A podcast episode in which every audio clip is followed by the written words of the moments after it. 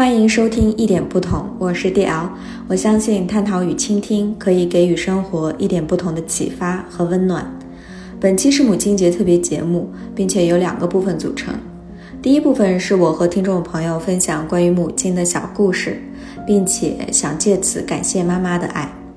第二个部分是我和知月老师就自己当妈妈之后。又是如何理解和看待母亲的讨论？希望本期节目可以给予大家新的视角，看待我们和母爱之间的关系，并且祝所有的妈妈母亲节快乐。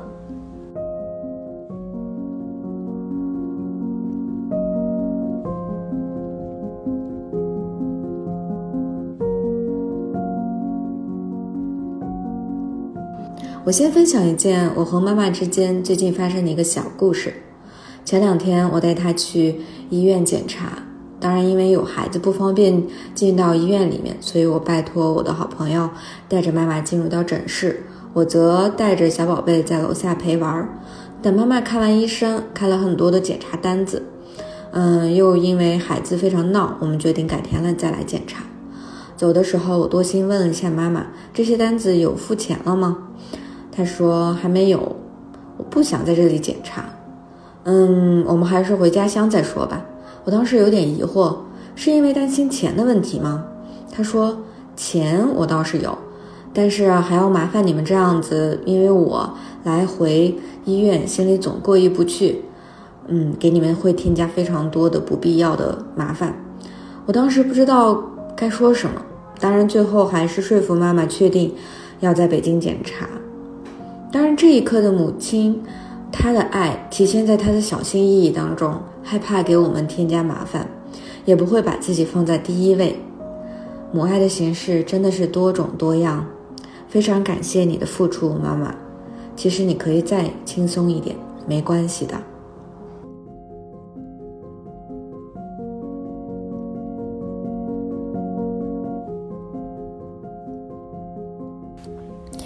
记得九年前我在准备出国工作的时候，因为每天都要打包很多东西。有一天早上，我妈自己出去了，然后回来的时候给我带了一个热水袋，就是那种非常老式的红棕色的皮质的那种。我妈说她其实想买一个好看的，但是超市里的人说只有这种。她是害怕我出去以后肚子痛找不到热水袋。我当时觉得这个世界上除了我妈妈，可能。没有人会想到给我买它了。确实，我出国以后反复用了很多次，包括我朋友想给我买那种特别可爱的热水袋，但是我都不想换。这些年我在外面上学、出国，包括现在在北京工作，我在我妈的身边特别特别少，她从来不会要求任何事情。我一面特别的愧疚，但是另一方面我又只能在我的能力范围内给她我觉得最好的爱。我特别感谢我妈，能够把我培养成一个还不错的人。希望她能够健康幸福，女儿很爱你。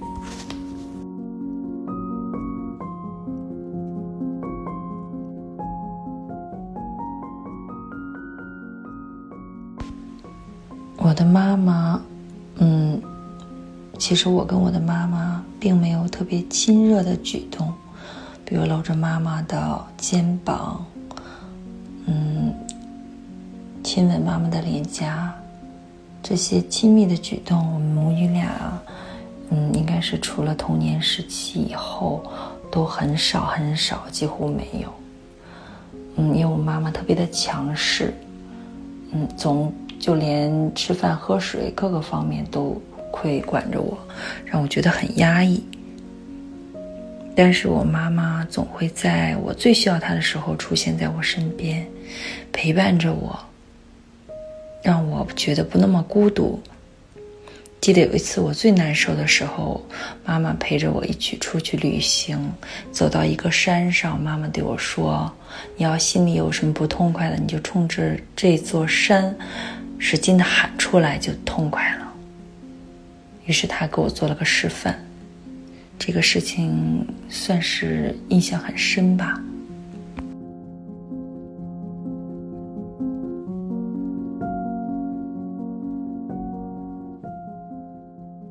有一次我在小区里玩，石头被石头砸伤了，妈妈，嗯，然后呢，我就哥就帮我抱着头回家找妈妈，然后呢，打开门，我看见妈妈手上都是面粉，后来才知道，妈妈正做着馒头呢，都来不及洗手，就带上我去医院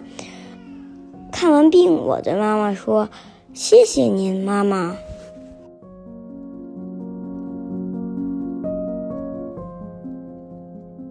五一带妈妈一起玩，那天妈妈落脚在我的住处过夜。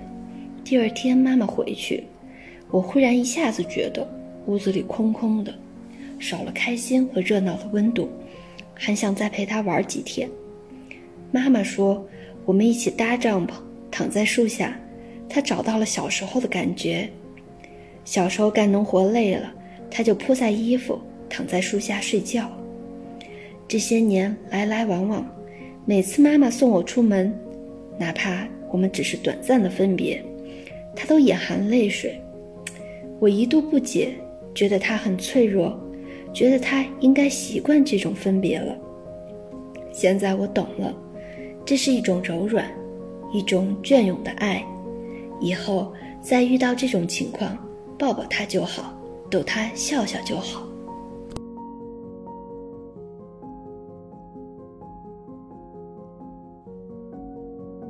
然后说到妈妈为我做的一件小事，嗯，其实这件事的话对我意义很大，是我的精神支柱，是前进的动力。她是个很努力、很坚强的女人，虽然很辛苦，但是总是时不时的激励我说这样一句话：“她说，我希望你们去看我没看过的风景，获得属于你们的成功，就知足了。”我想对她说。你放心，我一直努力，我一定会成为你的骄傲。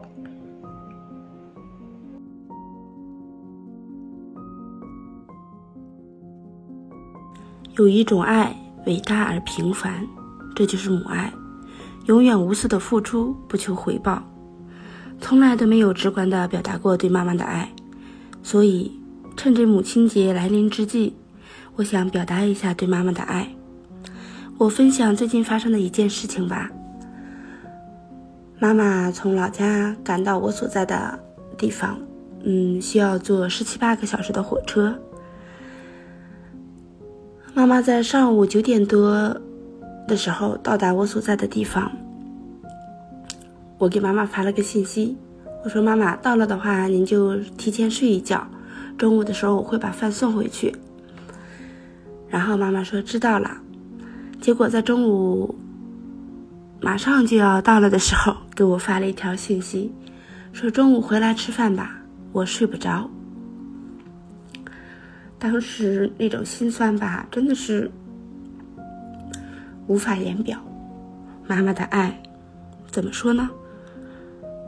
真的是伟大而平凡。感谢我的妈妈，感谢您，不是超人，却为我变成了万能。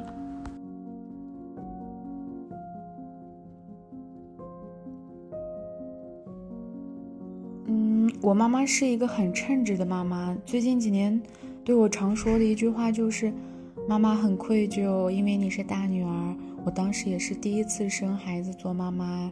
所以抚养你长大就是边实践边学习。当时很多都不懂。现在你妹妹青春期，我也看了书才发现，一个孩子长大过程中会有很多的变化。我回想当时你青春期，我也不知道有青春期这回事儿，只觉得你不听话，你叛逆。”然后妈妈很惭愧，这样子，我每次听完就会笑笑不说话。但是就在刚刚，我翻了一下跟他的微信聊天记录，他就又发来一条微信说：“你妹妹班里班主任是不是通知了什么？怎么所有家长都在回复收到？你快看一下，因为他不太能看懂汉语，所以他会经常会问我。这样子的对话，我们一周会有两至三次。”他很在意我妹妹的每一个小细节，他都四十五四十五岁了，对于抚养孩子，他还是在不断的学习。嗯，有时候我会跟闺蜜一样跟他聊天，夸他的很多可爱之处，但是嗯，也会数落他待人待事方面的单纯和天真。有时我也会跟他急，跟他发火，为什么四十多的人了都还要这样无私付出，又被人伤到心呢？但是每次这样不愉快之后，我又很快就后悔自己应该可以更温柔的对待他，不该发火。我猜他也许并不是完全不懂人情世故，他经历的可比我多多了。我不就多上了个大学吗？他经历过婚姻的巨变、家庭的巨变、父母亲人的离世。但他还是一如一如既往的去付出、去奉献，他的这种品质，我又爱又心疼。爱在那是太可贵的品质了，心疼在那样太容易被人利用了。但是慢慢慢慢，我也明白，我身上最真诚、最纯洁的那部分，都来自于我妈妈，就是永远坚韧、永远热情、永远相信。嗯在母亲节到来之际，祝妈妈身体健康。嗯，谢谢妈妈，妈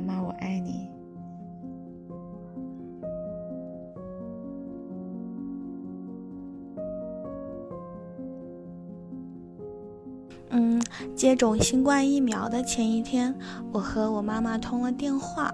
言语中透出了一点点害怕。嗯，因为周围很多小姐妹接种完疫苗都。有很强烈的不适反应，然后我妈妈突然就特别特别笃定的安慰我说：“你不用担心，哎，我也去接种了，真的一点也不疼。”她强调很多次说：“你相信我，真的一点一点都不疼，而且接种完之后也没有任何任何的不良反应，你不用担心，真的。”就强调了很多很多次，让似乎这样就能够给我很大很大的信心和鼓励。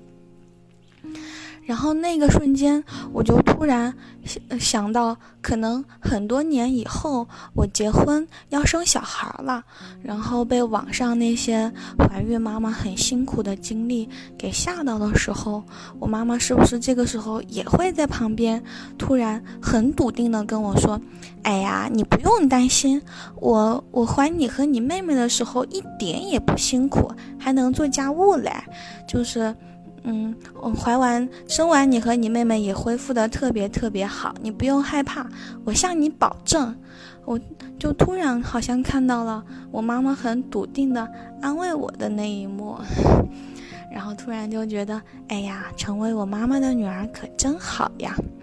嗯。记得小时候，我常常会因为遗传、遗传妈妈可能不够漂亮，或者说容易发胖等等这些特质而苦恼。哎，说要是我的妈妈，嗯，是个瘦子，是个大美人，该多好。可是现在，当我看到。朋友圈那么多人发失眠的动态的时候，就会洋洋得意，嘿嘿，因为我是我妈妈的女儿，所以我也可以一沾枕头，三秒就呼呼睡着。能成为妈妈的女儿可真好呀！谢谢妈妈。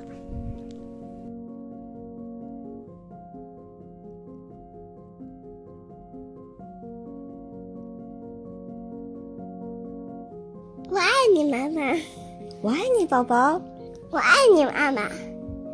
我喜欢你，妈妈。我爱你，妈妈。我喜欢你，妈妈。可你又说你的。我像你一样爱着我的妈妈。我像你一样，我爱着你的妈妈。你的妈妈是谁呀？是姥姥。我的妈妈是姥姥，你的妈妈是谁呀？是贾永清。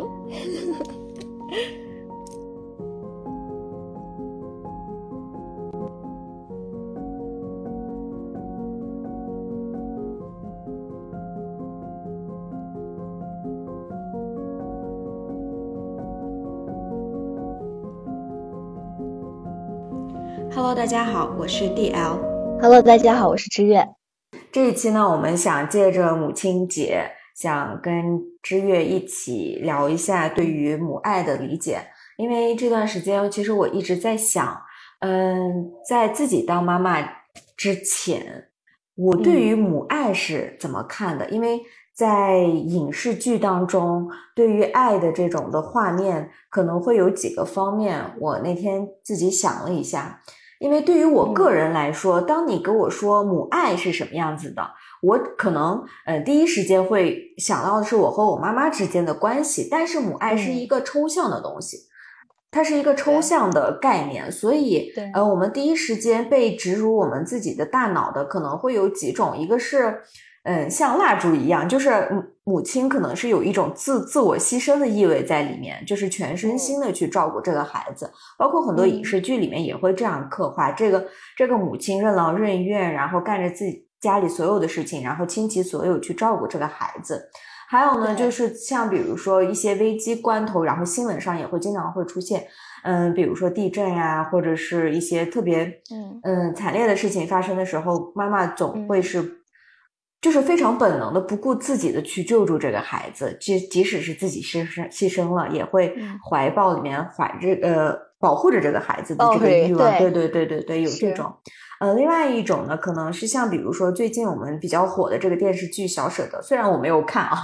但是我大概看了一下，里面也会刻画一些，就是妈妈的一个非常明显的一个角色，就是控制欲极高，嗯，就是希望自己能自己的孩子有个完美的一个表现，不管是在考试啊，呃，或者是他的兴趣爱好，全方位完美达到一个非常好的一个标准，然后会。告诉这个孩子，我是为了你好，你一定我给你条件的这种这些环境，你必须达到我的这个预期，嗯，这是一种。然后另外呢，可能还有一种是，可能是现当代的女性，我们因为受到的教育非常的多，看到的书籍也很多，然后慢慢慢慢会变成一种。嗯，小心翼翼的，然后跟着教科书去对待自己的孩子，就是生怕我哪一步走错了，然后会影响到这个孩子的一生。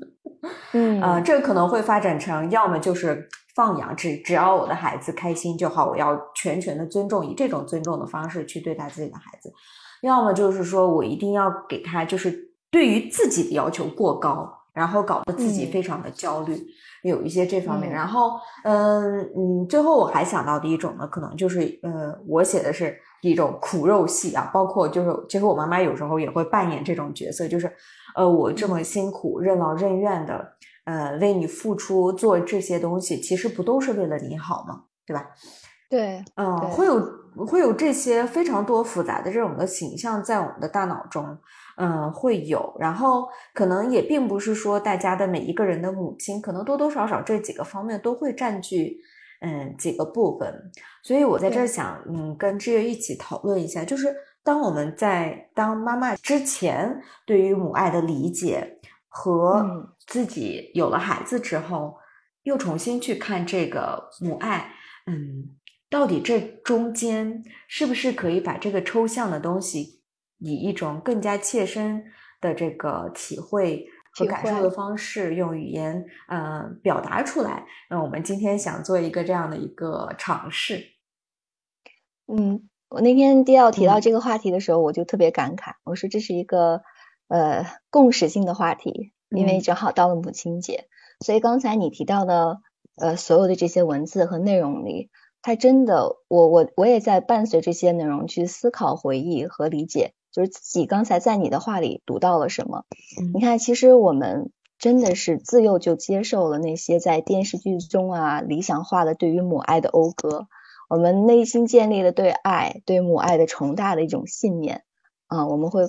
嗯，有的时候说母爱是很温情的，然后呢，你怎么夸大它都其实都不够。但有的时候母爱又是束缚的，所以呢，你会发现刚才你聊的就是它是一个很复杂的东西，到底该怎么聊？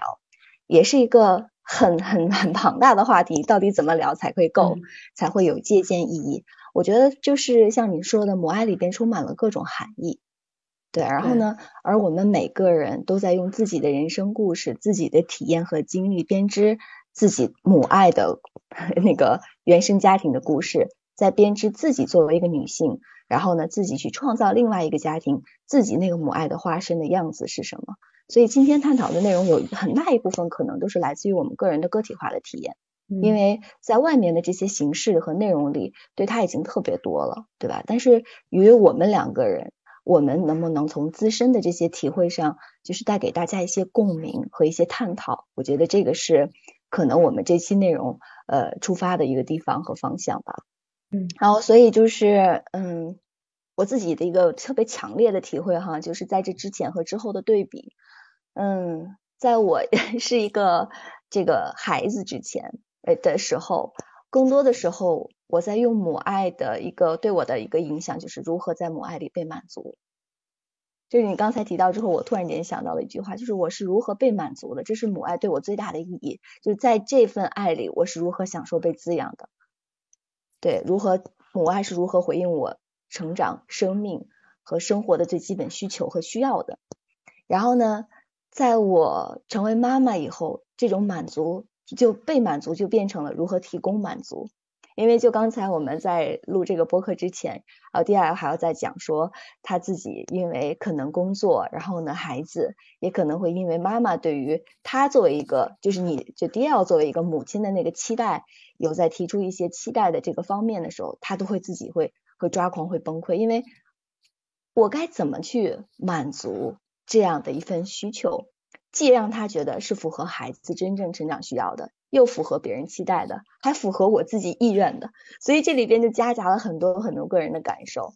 但是说到母亲的话，其实我内心对于母爱的话，是因为有过失去的恐惧。在我很小的时候，我曾经提到过，我的妈妈有过住很长时间医院的经历，所以因为这样的一份恐惧，我很害怕失去。我我经历过在半夜哭醒，希望医院就在我们家后院，然后我随时能去看看他。的这样的一种，嗯，这个梦对我来说特别真实，嗯，我那个时候也只有六岁，但是这个记忆伴随了我一生，所以你就知道，他就是失去母亲对于一个孩子来讲是一件多么在内在需要，就是要鼓起最大的勇气去面对的一件事情，嗯，到现在为止，我一直被这样的一种小时候的经历所影响，也因为这样的一份经历，我过早的就是成长起来。要懂事，要贴心，要要帮助妈妈，要照顾她，所以从小就扮演了一部分的照料者的角色。因为爸爸忙的时候，就是我在照顾妈妈，所以呢，这样的一份恐惧让我觉得，嗯，我是对母亲有强大的依恋，呃，需要的。所以我怎样能够得到这份需要呢？就是让他好好的。那我怎样让他好好的呢？那就是作为一个孩子，我要从我的角度上去考，去考虑，去去评估，去权衡。从那个小时候就开始习得，就是。如何能够支持他？所以你看，你在其实，在母爱在回应你需要的时候，你在已经在想，就是如何回馈这份爱了。所以那个是那个可能是要很多人很长大的时候才会想的事情，但是对于我来说是比较早的。我相信，对于那些山区的孩子，很小的时候都在面对这些事实，所以他们的懂事不是没有原因的，他们的自立也不是没有原因的。这些被拔苗助长的孩子，他在一部分程度上，呃，都在隐匿和。和掩盖，或者是在去忽视自己的真正的需求和需要，所以我们会成长成为别人的样子和希望的样子，也是因为你怎么拿这些东西来交换。我们在爱里，我我最早的体会就是我我在学习交换，因为我只有付出才会得到。这这个是呃我的我习得的母爱教会的我的一个最早的一份嗯生存的工具。生存的能力，我觉得很小的孩子都会这样学会去交换，包括哭泣。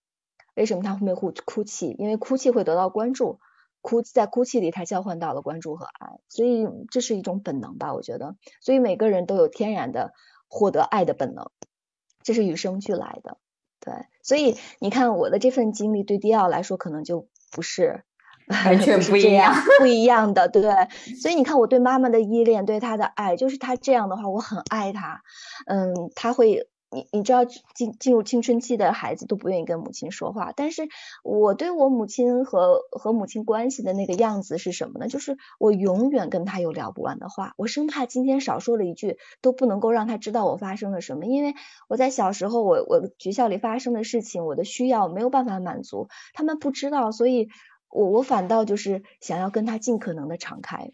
在其他孩子可能都在隐藏自己小秘密、隐藏学校里发生的事情的时候，那我跟我的母亲是有聊不完的话题，把所有学校里能说的、不能说的事情全都要通通道给他。我记得我在呃高中的时候，我们都要在外地的孩子都是要补课的，就上晚自习上到很晚。我的我的我的母亲永远会在路灯下等我，热好饭，在我快要回家的那个时间段，在路灯下等我，然后引我回家，然后呢吃口热饭，在饭桌上我就要把这一天的事情都要先掏明白，笑笑掏掏出来，然后告诉他，然后我才开始学习。你要记得很有意思的一个画面，是在大学四年，我每到暑假或寒假回家的时候，我都是在围着母亲身边转的。就我妈，我妈妈在做活，我并不需要陪她做活，我并不需要帮助她，但是我就是要围在她的身边，时不时的搭把手，因为有她，我就有说不完的话。我为了跟他聊天而围在他的身边，所以你会发现，走到现在的到那个阶段的时候，我的对母爱的那个通道一直是敞开和打开的。嗯嗯。我觉得完全跟我不一样，因为 我其实会，就是我也说一下，就我有孩子这之前，其实我非常的羡慕那些，或者是说好奇吧，那些我身边有朋友，或者像你一样，就是跟妈妈会有事无巨细，就是特别想跟他聊天，或者是非常，就是每天会打电话，就每天打电话，不管聊多长时间，会跟他们聊，或者是现在包括我朋友在北京。跟家里人不在一块儿也会视频，或者是比如说他做了一顿好饭，他也会把它视频，跟朋友相聚视频发的发给家里人他们家里去。但是我从来不会这么做，我反而就是可能从小到现在的话，包括我妈妈是属于嗯。事无巨细的去照顾我们的类型，嗯，就是所有的事情他都会就是强调你应该这样一二三四，哦，就会告诉我。然后我我觉得我就是我说一个非常简单的例子吧，就是说，比如说早晨起床，嗯，可能很多人也有会像我这样的经历，就是我如果骑自行车去我的初高中的话，可能嗯十五分钟、二十分钟就能到，嗯，所以说呢，比如说我八点半去学校的话，我妈妈可能会我我给我自己规定的是七点半起床，我把闹铃也定好了，但是我妈妈。永远会提前一个小时，六点半就告告诉我叫我起来，说已经七点了，所以我非常痛苦。我我会不停的跟他闹这个别扭，我会告诉他我自己能知道，但是他还是不会放心。对，然后包括我跟我朋友出去嗯聚餐，然后他回来，然后他也会事无巨细的问我，这在哪吃了，吃了什么，点了什么，然后是谁，然后你们聊了什么。也有可能是我不会主动说，但是就是由于这种的互动，我反而就可能就不太愿意主动的去聊，我会觉得有一点被就没有自我呼吸的这种的空间，所以我不愿意去聊。然后反而我上了大学就离开了自己家了之后呢，我会感觉到一种的自由和开心。我很少打电话说我想家了，基本上没有到。到现在为止都没有过，嗯，我就觉得哎挺好的，除非我遇到了什么困难，我会打电话，然后说他们会全力支持我，然后这个时候我会非常感动，我会哭啊什么的。但是呢，其他的情况下平时不要来烦我，嗯，离我远一点，顶多电话也是两分钟两三分钟。但是我也是非常爱他们，我也知道他们会无条件支持我们，但是就是。就像可能就像你说的，很早之前就是跟母亲之间的这种的互动变成了一个模式，以至于现在我跟我妈妈生活在一起了之后，她会告诉我，呃，我我过来了以后，我们俩都没有很好的坐在一起聊很长时间这种天，他会不停的告告诉我他有这种的诉求，然后我说我们可以聊啊，但是不知道怎么回事，就是还是打不开，嗯。爱的关系就是这样，就是爱是一种关系，爱是也是一种能量，就是爱在这个关系的体现形式，就是它是它是重建，它是一种建立的。它比如说我们之间有链接，然后慢慢呢可能失联了，断裂了这个链接，但是再次重建的过程。所以呢，你看发现，就即使你再想要自由，但终究有一天你会有一个诉求来修复，或者是再再将过去没有经历好的。的事情，然后呢，重新拿来，再次重新体验一遍。在这个过程中，最重要的就是互相之间的疗愈。其实从刚才你说的这些瞬间里，我体会到的是什么呢？我，嗯，呃，你看，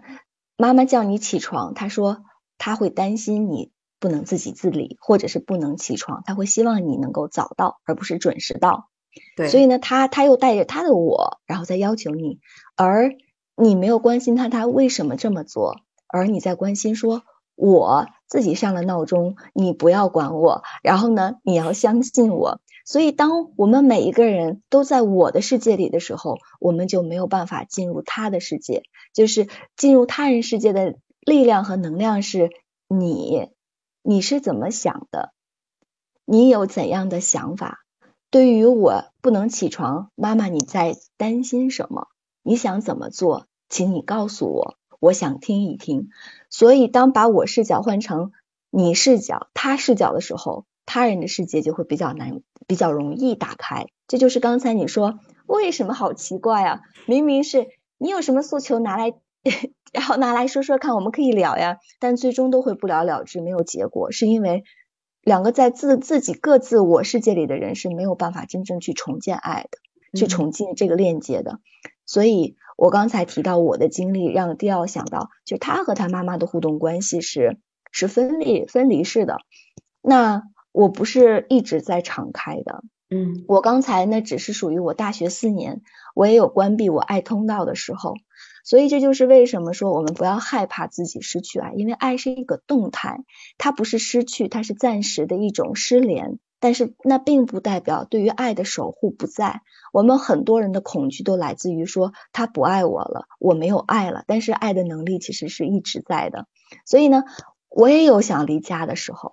我也想，我也想要自由的时候，我经历青春期比较晚一些，我把它叫做后青春期，就是我我的叛逆来的很晚，是因为我开始建立经济独立的能力的时候，我我开始在研究生的期间开始工作，有大量的收入，那其中呢刚开始让我试图想要关闭通道的第一个事件是什么呢？就是我的妈妈说。哇，你你能挣钱了，妈妈帮你攒钱吧，妈妈帮你存着。然后那一刻我特别的惊讶，你知道吗？嗯。然后我说为什么呢？他说这样的话呢，你就不会乱花钱，然后呢，你就以以后的话就能省下一部分钱。然后当时我就直接拒绝了，我说不用，我自己会。虽然我花了大部分的钱，但是我的自己的个人自由和意愿。我妈妈不是，她是只提意见，但她可能没有办法强迫我，也没有办法去直就是拗过我。所以这是第一件事情，会让我觉得我我会被束缚。我原来在爱里不是自由的，那我不是想做什么就做什么的。那是我第一次在成人之后感受到的家庭对我的束缚。第二次就是来自于我跟我先生的关系，因为我们俩都非常非常的珍惜彼此，所以我们想往下进一步发展。但是我的父母因为我们之间年龄的差距，有恐恐惧，有有觉得很丢脸。在那个时代还觉得很丢脸，然后呢，因为他太小了，呃，差这么多，你会不安全等等，所以他非常，他们非常反对这段感情。但是我们又非常坚持。在那个时候，你知道我对家的逃离要大过于你，不是打不打电话，不是不去想家，是想。但是我在我的心里筑了一一一堵墙。曾经有一段时间，我特别想挣脱我和父母之间的关系，因为没打电话就是争吵。每次说这件事情的时候，都是不欢而散。所以我那个时候有一个非常非常不切实际，让人觉得很莫名其妙，甚至觉得很不孝顺的念头，就是我真诚的希望自己是一个孤儿，希望自己根本没有家，真正是自由的。这样的想法不可理喻，但它是如此真实对于我来说。然后每一次当冲突来临的时候，这个念头都会被强化。当这样的念头被强化的时候，我就会愿意去臣服于这个念头。我就希望这个念头是真的，它是一个事实，而不是我只是停留在我的脑子里一个的一个念头。所以，当我这样想要脱离这个家的意愿越强烈，我对抗和冲突的矛盾就越激烈。所以那个时候，我跟我父母是一种很决裂的这种状态。虽然我们也有交流，但是不能谈到这件事情，一谈到这件事情就崩。所以，所以这就是你看。我也有失联的时候，我也有关闭心门的时候，但是有没有机会让这些门再次打开呢？当然有机会，就是这就是为什么爱是你你会体验母爱，说是不是只是在当有了女儿之后，你会在人生的每一个阶段、每一份经历里再重新体验它，你你会在享受这份沃土的支持，想去汲取这份营养，而不是跟跟断裂脱离似的，拔根连根带起的这种决裂，你不希望是这样的，对吧？对，所以。最后呢，就是我的父母最终是因为拗不过我，随了我的心愿，嫁了我想嫁的人，然后最后呢就开始了。呃，互相的之间的养育合作，按我的妈妈来照顾我，爸爸呢有时不时来来看我，这样的话就是我在和母亲的关系有一定的修复，但是这种修复伴对伴随着阵痛，就是我们之间还是会有冲突的，这种冲突来自于，毕竟他曾经没有很看得上这个男人，毕竟他觉得我是我是受委屈的，毕竟他觉得我付出更多在这段关系里，所以他也有埋怨。他因为内在希望我好啊，内在希望我幸福啊。作为任何一个父母的，都不希望自己的孩子不幸福，都希望自己的孩子好好的。但是他觉得我很委屈，有的时候，尤其是有了孩子以后，家庭的照顾啊什么的，就会女性嘛，她本身就付出多一些，然后妈妈都会觉得我我太太牺牲太多了。其实没有牺牲，但他自己看不下去，他就会难过。他会难过的时候，不会把这种。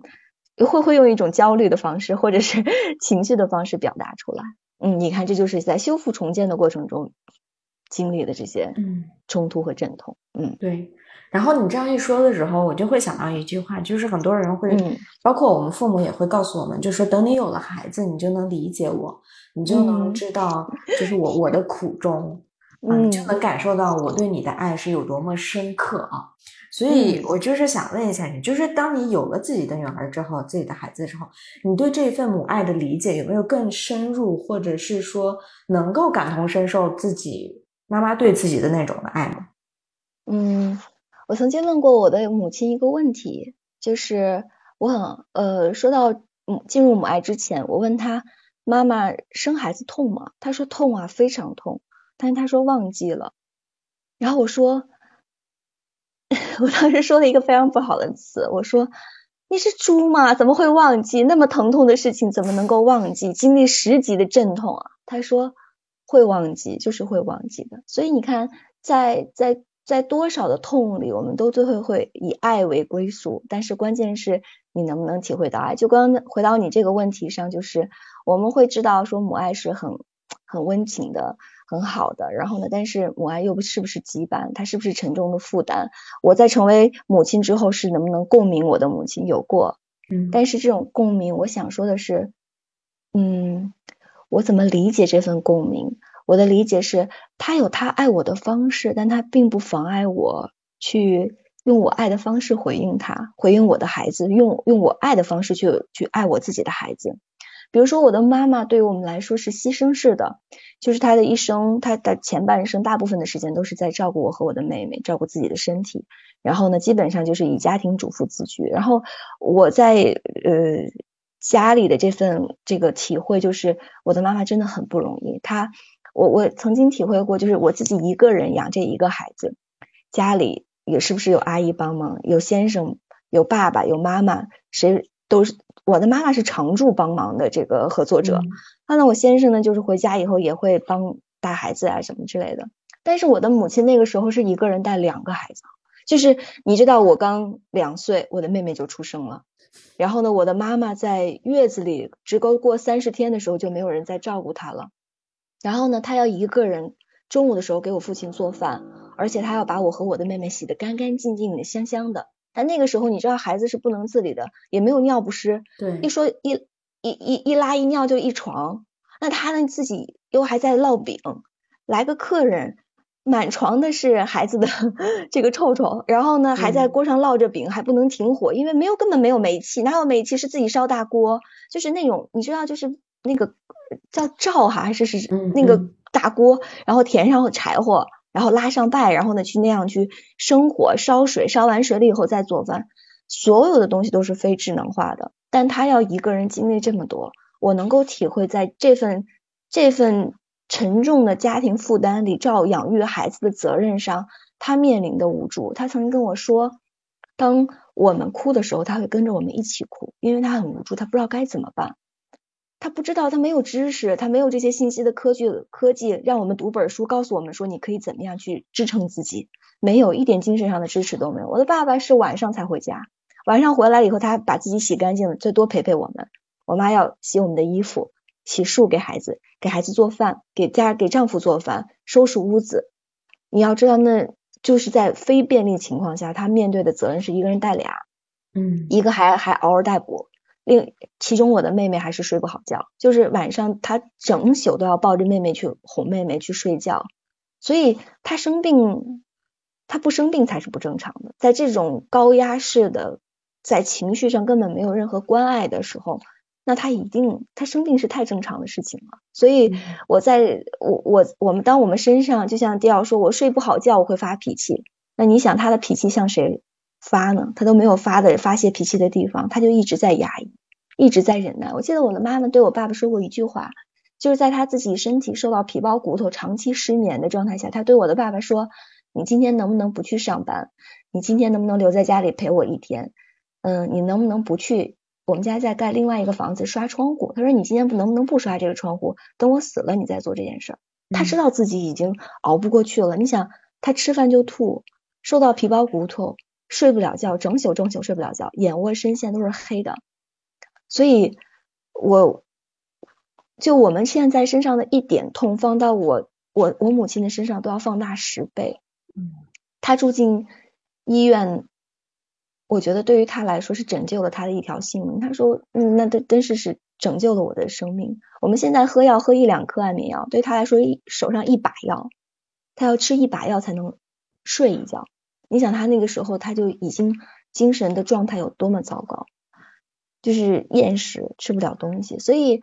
我能体会他身上那份痛苦吗？不不跟你这样去讲入这个细节的时候，只是知道这个细节，可能都进入不了那种状态。当今天其实迪奥跟我说，他因为睡不好觉的时候，可能就是因为没有睡好觉，睡了十个小时，焕然一新的时候，他发现哦，原来脾气是因为身体没睡好觉。我就突然间想象到我的母亲，因为十几个晚上。彻夜难以合眼，然后也吃不了东西的时候，还要疲惫的带着我的我和我的妹妹，还要养我们，把我们养的好好的，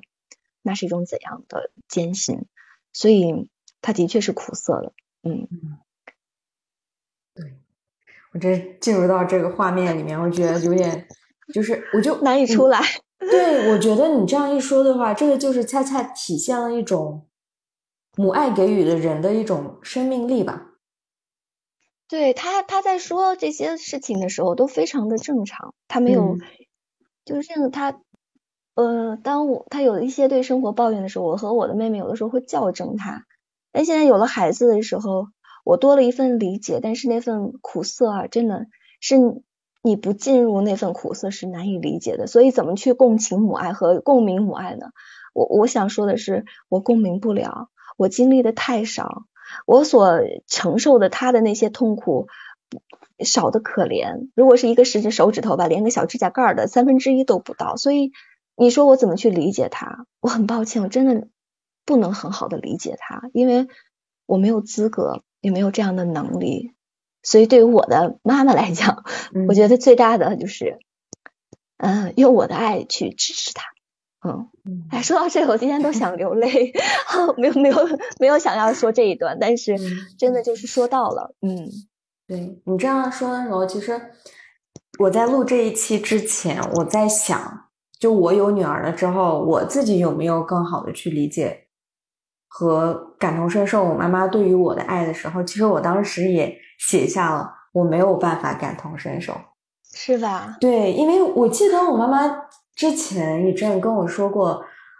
你是多爱你的孩子，那我就有多爱你。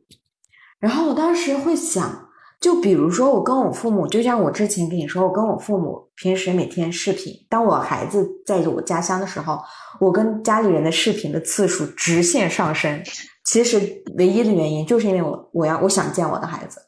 他的视频我会我愿意反复去看。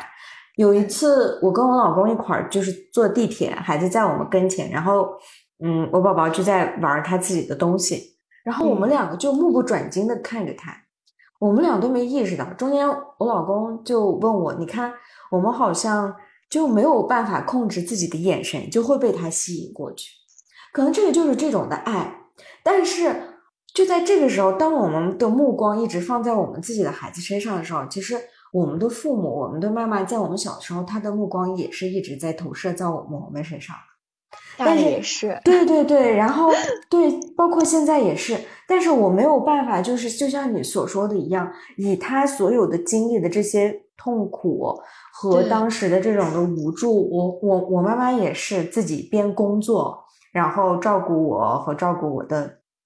弟弟。我脑子里面就会经常会想到，他会抱怨我爸，就是说怎么没有人去帮助我，而且有时候我弟弟或者我爸爸，我们都会嫌弃他做饭没有做好。这件事情，包括现在我妈妈对做饭这件事情，还有我自己也是对做饭这件事情爱不起来，嗯，因为总总会有那么一个恐惧，就是说我这么辛苦的做好了这顿饭，可能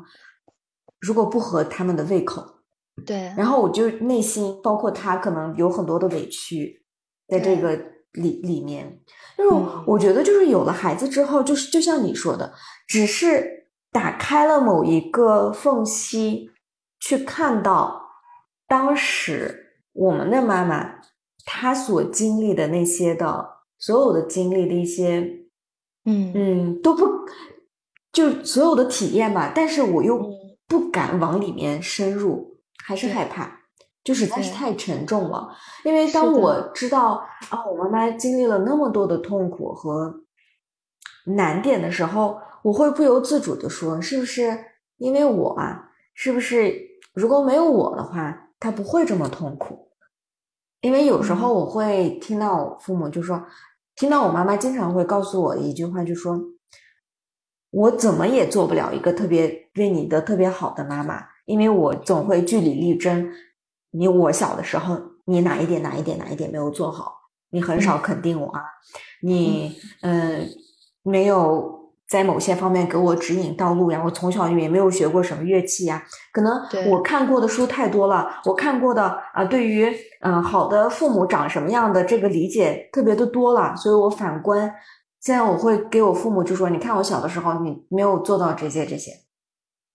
所以当我就我就会有一种，如果我俩理解的特别的多，特别的深入的时候，我就会越发觉得自己现在的这些要求就是。更加无理取闹，但是我又觉得我的诉求是很正常的呀。对，就是我作为孩子的话，我确确实实是希望你能够做到这个样子，这样的话我会更开心、更幸福。所以就像你说的，嗯，我可能没有办法感同身受，又或者说我不太愿意感同身受。是的，嗯，我们这就是说时代的觉醒嘛。您刚才说太沉重了，于他们而言呢很正常。这就是为什么我们跨时代的去看当时的女性的时候，我们会觉得当时的女性她她是没有内在觉醒的力量。我觉得她们根本没有出口，所以这一代时代的女性也有她自身的一些焦虑问题，然后呢，包括情绪上的不被理解，然后不被支持等等。但是，较比我们过去那个时代的话，包包括自己妈妈那一代。我觉得已经有翻天覆地的变化，在女性的力量在是在开始觉醒的时候，我们在试图用自己爱的方式去爱自己的孩子，以一种全新的可能性的，然后呢，他们需要的方式，对吧？但是就像你说的，那是我妈妈爱我的全部了。就像妈妈的爱，娜娜的全部有多少呢？我觉得我的母亲可能很简单，就像你说的，妈妈不敢做饭的原因是什么？你们嫌弃不好吃。但她的爱简单到看你欢天喜地的喝她一碗煮的没有味道的粥，她觉得你她喂饱你了，从身体上喂饱你了，所以她在精神上就享受了你这种饱腹感带来的喜悦。她的喜悦就来自于你吃饱了，嗯，你睡好了。所以有一本书叫《母爱的羁绊》，它里边列举了什么母爱的十根毒刺，什么。所有的事情你都要围围着母亲转，你的母亲没有办法处理好自己的情绪，你的母亲可能把你当成朋友，你的母亲可能没有办法支持你做正常的健康的自我表达，你的母亲甚至会自恋嫉妒你，因为嗯她很嫉妒你跟你父亲的关系，嫉妒你你的优秀，嫉妒你的学业，嫉妒你做的太好等等。呃，我想说这是人之常情啊，可能是。我如果我们今天在讨论这些事情的时候，我们会发现我们还还活在那些羁绊里，还用这根十根毒刺去反刺我们的父母的话，那首先就是自我的不成长，那是我自我的障碍和阻碍。所以，越来越多的人因为过去自己的母亲没有按照自己的样子和想象成为自己要的样子的母亲，害怕变成母亲那样，声讨他，然后呢，也因为自己担心自己做不了一个好母亲而拒绝进入一个关系去去去体验，这些都是 OK 的。但是事实真的是这样吗？真的真的是这样吗？我会其实发现，我们今天讨论母亲，如果把所有的责任还放在她的身上的话，那我们得到这份爱、获得的滋养和成长的可能性又在哪里呢？嗯，是吧？所以就是，我觉得我突然间那天想到了一个观点是什么？就是如果我们把自己所经历的痛苦、不如意、内心中的伤痛的所有责任，嗯，推卸到母亲身呢身上的话。那是因为我们首先就不是一个好子女，也不是一个好母亲，因为在我的在我们自己的心里就没有长出真正的爱，所以为什么会到来到不同的家庭里去编织自己不同的关于母爱的故事？为什么迪奥没有进入我的家庭，我没有进入迪奥的家庭？为什么迪奥的孩子不是我的孩子，却到了你的家庭里？因为那是他的选择，那是他要选择在这份爱里。长出自己真爱的能力，就是我觉得每一份痛苦都是唤醒我们说什么是真正的爱。今天我得到的可能是包着痛苦的，外面外衣是痛苦，外面是苦的，里面是甜的的爱。但是我没有勇气拨开这层痛苦的糖衣，没有没有办法去让它裂开，然后所以我感受不到那份甜，我也在自己的内在长不出真爱。但如果我们有勇气呢，我们有坚定的决心呢，说去拨开它，去看见原来。这一切的形式其实都是爱。我们在讨论爱的形式，却没有讨论爱的真相和真理。你你按这样的方式爱我，你按那样的方式爱我，我要这个你满足我，我要那个你要给我拿到，这是什么？这不是爱，只是我们用爱的方式去支持这样的一种形式去生长、去发展、去成为它的样子。但是如果纠结样子呢？我其实，在播客的这个内容里，我们的下方留言中。也有很多人去说想逃离家庭，母亲管的太多，但是这里边意味着什么呢？有没有想去深入去看一看？除了在抱怨这些东西带给自己的伤痛之外，我们还有能力做些什么？嗯，对，所以我觉得这这世间最值最最真的，我们来世间走一遭，就是要去体验爱，就是要去让自己有能力爱。如果我们还是爱无能的话，还是去追求这些所谓的东西去索取的话，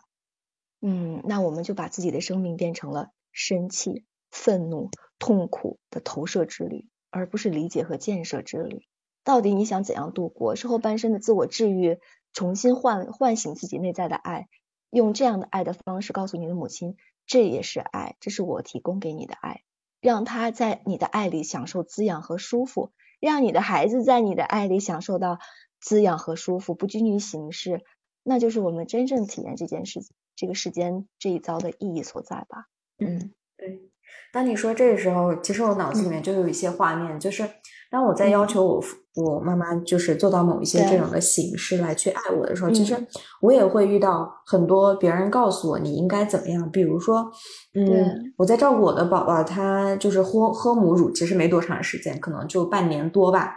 嗯，然后。但他就前段时间又拉肚子，然后现在体重也 不是很 好，对对对，就比较像个小不点，真的是在同龄的 小朋友的这个里面。嗯，所以就是我会听到一些声音，就告诉我，就是因为他母你没有就是母乳他，嗯，这是这是一种对吧？然后就是我当时就会想，那他这一生当中只要生病，都是因为他小时候，那那那所所有的这个。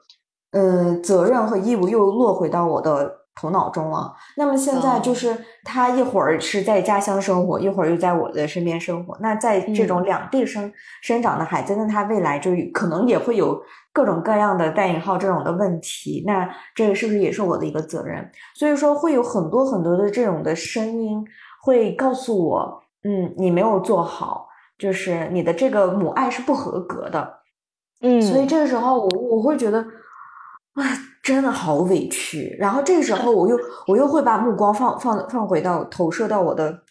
老公丈夫跟前，就是你看看他，没有人说他，他嗯，他是可以花时间在自己的自我成长中，他可以把时间花在自己的事业当中，而我不行。我只要有空空空闲时间，我一定要去用尽全力去爱我的呃孩子，要跟他共度他的这种的时光，然后他晚上起夜，所有的东西我都都要准备好，包括比如说我们出门带他出去，然后嗯，带够纸尿片了没有？所有的准备有没有准备好？所有的这些，作为母亲的就应该想好，就感觉就是这件事情，我并不是生完我的孩子，我就立马。就能全部东西都学会的，我可能也是在跟他的互动当中，哎，我今天感觉出去忘记带湿巾了，嗯，那我下一次出去的时候，我就会注意好哦，我这次要得带上。可能就是通过每一次的这种的互动，我也在成长，孩子可能在我跟跟我的互动当中，他也会。在寻找着这种的平衡，我们两个人都是在动态的成长，包括我跟我的母亲。现在即使啊，我们三代吧，我的我的妈妈，然后我又作为我女儿的妈妈，然后每一个我们都是相差差不多有三十岁的样子，然后就在这个三十年、二三十年的这个差距当中，我们都是在动态的成长。有一天，呃，那天我跟我妈就聊，因为。呃，我姥姥现在还嗯健在嘛，然后嗯，我说妈妈，你看你现在五十五十多岁了，然后再过三十年，就是嗯，就跟我姥姥一样年龄大了，你还有三十年，如果就是健就是可以健康的去生活，然后呢，嗯，就我宝宝他呢，三十年后又会成为三十一二岁，然后现在就想一想，哇，好神奇，就是我们大家就感觉就是这个。血缘关系可能是在我们出生的那个时候是固定的，嗯嗯，我是你的女儿，你是我的妈妈，但这个过程可能是在随着时间，可能就是在动态的变化和体验的过程。然后，所以，嗯，跟你聊完了以后，我就觉得可能母爱就是一个，就像你所说的一个动态的，不不停的去照见自己的一个过程。对你刚才提到的有有自我追责，就是因为孩子的可能现在的情况不是，比比如说从身体层面上，呃，不是那么好，不是那么乐观，比较瘦啊，拉肚子呀，然后你就会埋下一个阴影，甚至就觉得自己照顾的不够周全，出去的时候带很多东西，即使自己已经很用心了，但依然在在这些事情上不够，嗯，怎么做似乎都不够，是吧？我觉得这就是母爱的样子，因为他想要全嘛。嗯，我我想把能给你的都给你，尽其全部的力量。所以在这里边就很很容易照出，因为想要全，所以就会总会照见自己的瑕疵和不够好，就害怕成为一个不够好的母亲，不断的自我追责。那其实你会发现这件事情跟你的妈妈叫你起床是一件事情啊，因为你的妈妈不就是想要让你早一点，然后尽可能的不要晚，然后呢，保证你对时间好，才你你最好提到一个词在节目里应该是事无巨细，但是其实你现在正在成为她的样子，所以就是放轻松。我们在爱里最不能放做最难做到一件事情就是什么？放轻松，因为我们不敢放手，一旦放手就意味着不确定性。就意味着可能性的伤害和非安全感等等，所以呢，嗯，在在提供养育的这个环境里，我觉得就是就是有一个杯子的理论，就是依附关系。我们说的这个依附关系，其实就是孩子在你的依附关系里是否能够永远他那个情绪的杯子和能量的杯子是满的，在他空试图要空掉的时候，你能够及时的给他填满。但这个前提是你你倒满他的杯子的前提是你自己杯子里有水。所以呢，就是我们在母爱里，我们为什么要成长、要觉醒，就是因为我们在呼唤，我们在想尽办法让自己的杯子首先是满的。从爱的能力上，从资源的这种提供上，从自己的自我成长的意愿上，从陪伴孩子成为终身的一种成长，嗯，可能性的这样的一种方向上、方向感上，我们都希望自己是满的。所以我们在不断的向上生长，这也是为什么有更多的女性。有有觉醒的力量，然后呢，去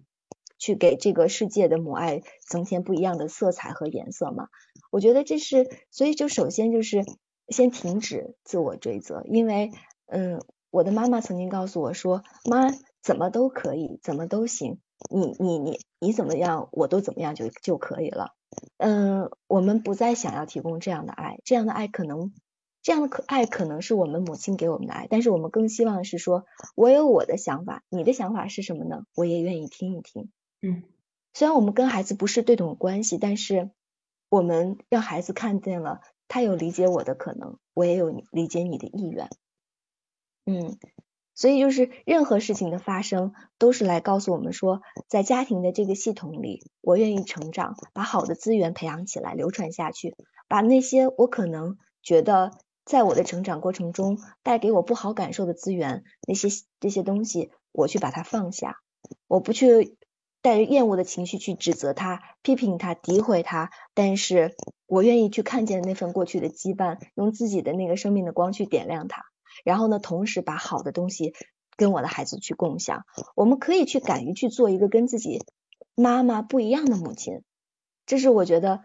我们成长的意义所在，就是在过去母亲的样子里和自己要成为的样子里找一个平衡点。我的价值观里有我的有我的成长的观点，有我自己习得的这些东西，有信念，但同样也包含一部分我母亲的，她的成长资源和经历中有哪些是我可以审视、重新审视好的、值得保留下去、拿来去用的呢？这样就找到了一种平衡。所以。我在养育的孩子里，虽然我一直在读书学习，一直在去思考一种好的教育模式，但是从我妈妈的身上，我学习到了很多。她如何教会孩子去学会跟他合作，如何呢去培养孩子独立？孩子在他面前就是帮姥姥干活，抬土，然后他们一起种花，然后呢去很远的地方去抬了弄了土以后，两个人拿个小棍儿抬回来，然后一起去种，然后呢去自己去穿衣服，自己吃饭。所有的事情在我母亲的陪伴里，孩子都做得很好。但一到我这儿的时候，孩子的依恋本身就变得更强了，他就扮扮演弱小。所以你看，这是不是我跟我妈妈学习的一个最重要的方面呢？是的，而且我妈妈喜欢跳舞音乐，孩子在她的这个身边也天天一起学习跳舞。她能唱的几首歌，基本都是姥姥能唱的。嗯，这就是所以你看。这是不是好的资源？是好的资源。所以重新审视母爱，看见母爱，就是我们理解了它，但是我们不能完全去进入母亲曾经的那个经历里去共振。但是我们能够基于这份理解和试图想要去拨云见雾的这样一种心意，去构建自己的，包含母亲的构建自己的，不害怕自己曾经母亲的样子带给自己的伤痛，愿意去重新审视它，让各归，让一切的这些不好的东西能够各归其位。啊，让他回到自己的位置上，然后要找到自己的核心的位置，然后茁壮的生长起来。其实刚才你说到了姥姥、妈妈三代同堂，以及你你妈妈长成呃长大了，或者是你妈妈也就是年年年长之后，像姥姥一样了年纪了，他们都会回顾自己的经历，回顾自己的童年。我的妈妈给我讲，嗯，自己的童年的经历中。有很多都是姥姥在当年如何做了一些在她看来不不那么好的事情，然后呢，让她不那么让她舒服的经历带给她的一些难以想象的东西。但是在这份故事里，在这个这这个故事里，我能得到什么？就是哦，原来他在讲讲这个故事的时候，带着是爱的这个语气，不是责备的。现在我的妈妈的妈妈，也是我的姥姥，她已经离世了，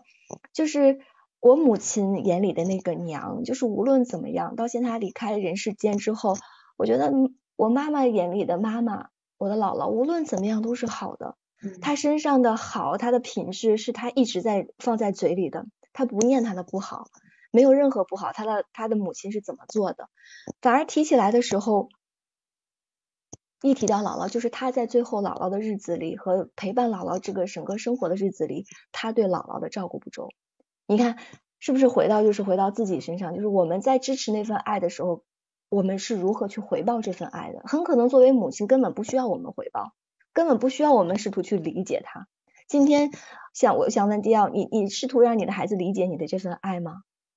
你不试图，你只是负责提供就好了。所以从我母亲的意愿讲，他们从来没有想过说你怎么回报我，他们不需要，因为但是他的本能，而我们也有爱的本能，对吧？嗯，所以。而于孩子呢，不要把自己放在那个试图回回报、回回补的那个角色里，因为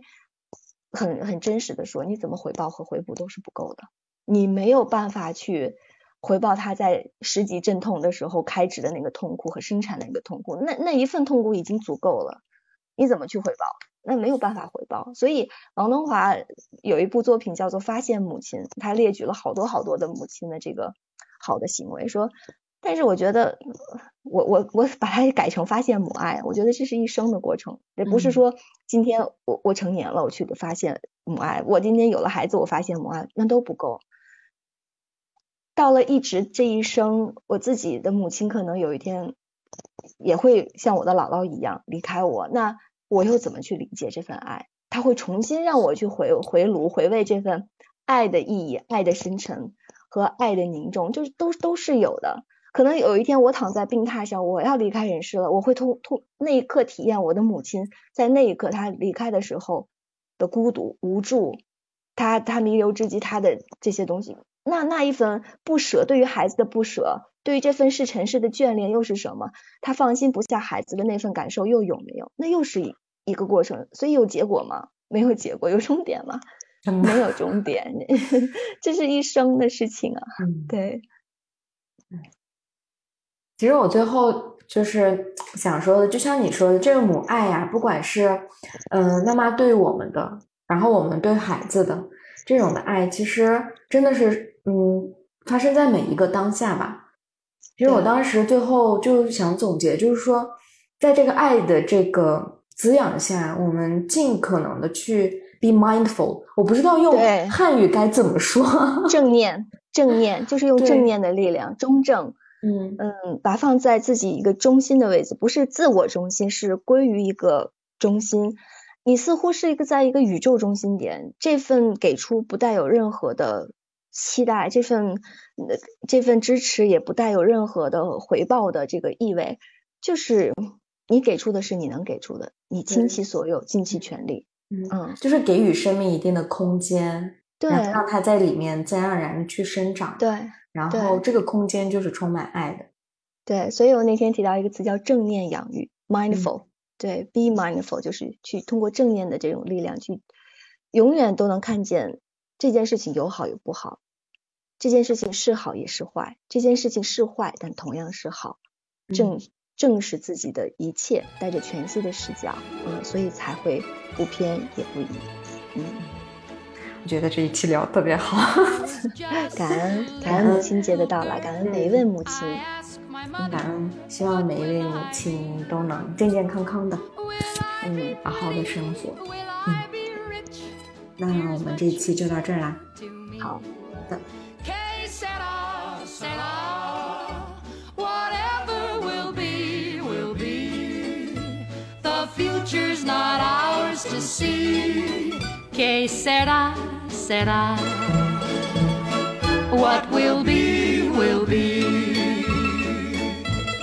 When I grew up and fell in love,